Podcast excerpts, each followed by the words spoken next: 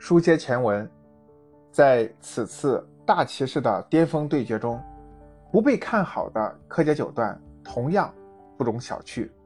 同一般围棋选手低调内敛的风格完全相反，柯洁九段在场上总是意气风发，甚至有一些飞扬跋扈之态。他不仅有围棋天赋，更有年轻人最为可贵的强大自信，与越到关键处。越处变不惊的强大心理素质，这也使他像得到了上天眷顾一样，年纪轻轻就拿下了七个世界冠军。很多人说柯洁九段运气好，但他从来都相信强者运强。在这次比赛中，很多人之所以不看好柯洁，主要有以下几个原因：第一，柯洁这一年的胜率。比申真低。第二，不久前柯洁在应氏杯四强战时犯下低级错误，输给了另外一名中国高手谢科，状态不够稳定。第三，很多人不认同、不接纳柯洁的飞扬跋扈的性格与激烈的言辞。第四，该届三星杯是围棋历史上第一个。全部由网络决出冠军的比赛，在网络上下棋，棋手不像实地对决时会受到现场对局势、气氛与对方表情、动作、声音等多方面的影响，而柯洁在现场比赛中的各种动作与表情、声音等，是公认的对对手有很大杀伤力的有效武器。因此，在比赛之前。大量信息都预示着这次比赛对柯洁来说难度更大。让我们再进入案例。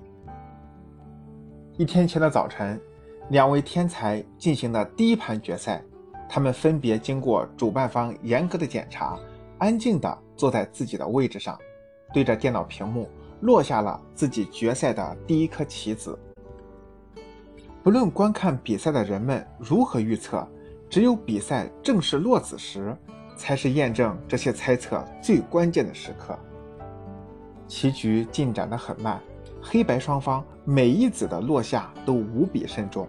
我们知道，越是重要的比赛，越会对选手造成巨大的心理压力，而且这种压力会在对局过程中不断地影响着人们的判断与计算。平时熟练而严密的思维。很大程度上将会因压力而大打折扣。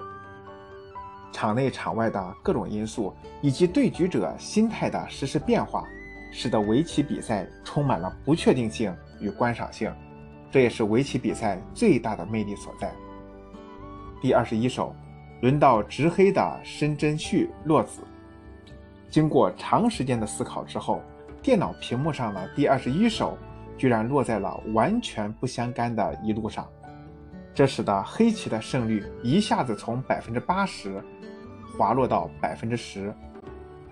下过围棋的人都知道，刚开局时的布局阶段，占大场是不可能出现落子在一路上的，一定是申真谞那边的电脑操作出了问题。事实确实如此，申真谞用电脑下棋时，鼠标线不小心碰了触摸板。于是就出现了一个一路落子的意外。不过，三星杯的比赛规则规定，如果出现意外情况，选手没有第一时间向主办方及对手申诉，棋局就要继续下去。当第二十一手出现时，通过网络直播，我们可以看到申真谞处于一种极度懵的状态，他没有第一时间找工作人员正常申诉。也没有向主办方提出任何实质性的补救措施。另外一边的柯洁面对突然从天而降的大馅饼，刚开始的反应也是不敢相信，但他迅速恢复到正常的对决状态，把意外事件的影响降到最低。几手后，棋盘上城市，申真谞的黑棋胜率达到了百分之二十二。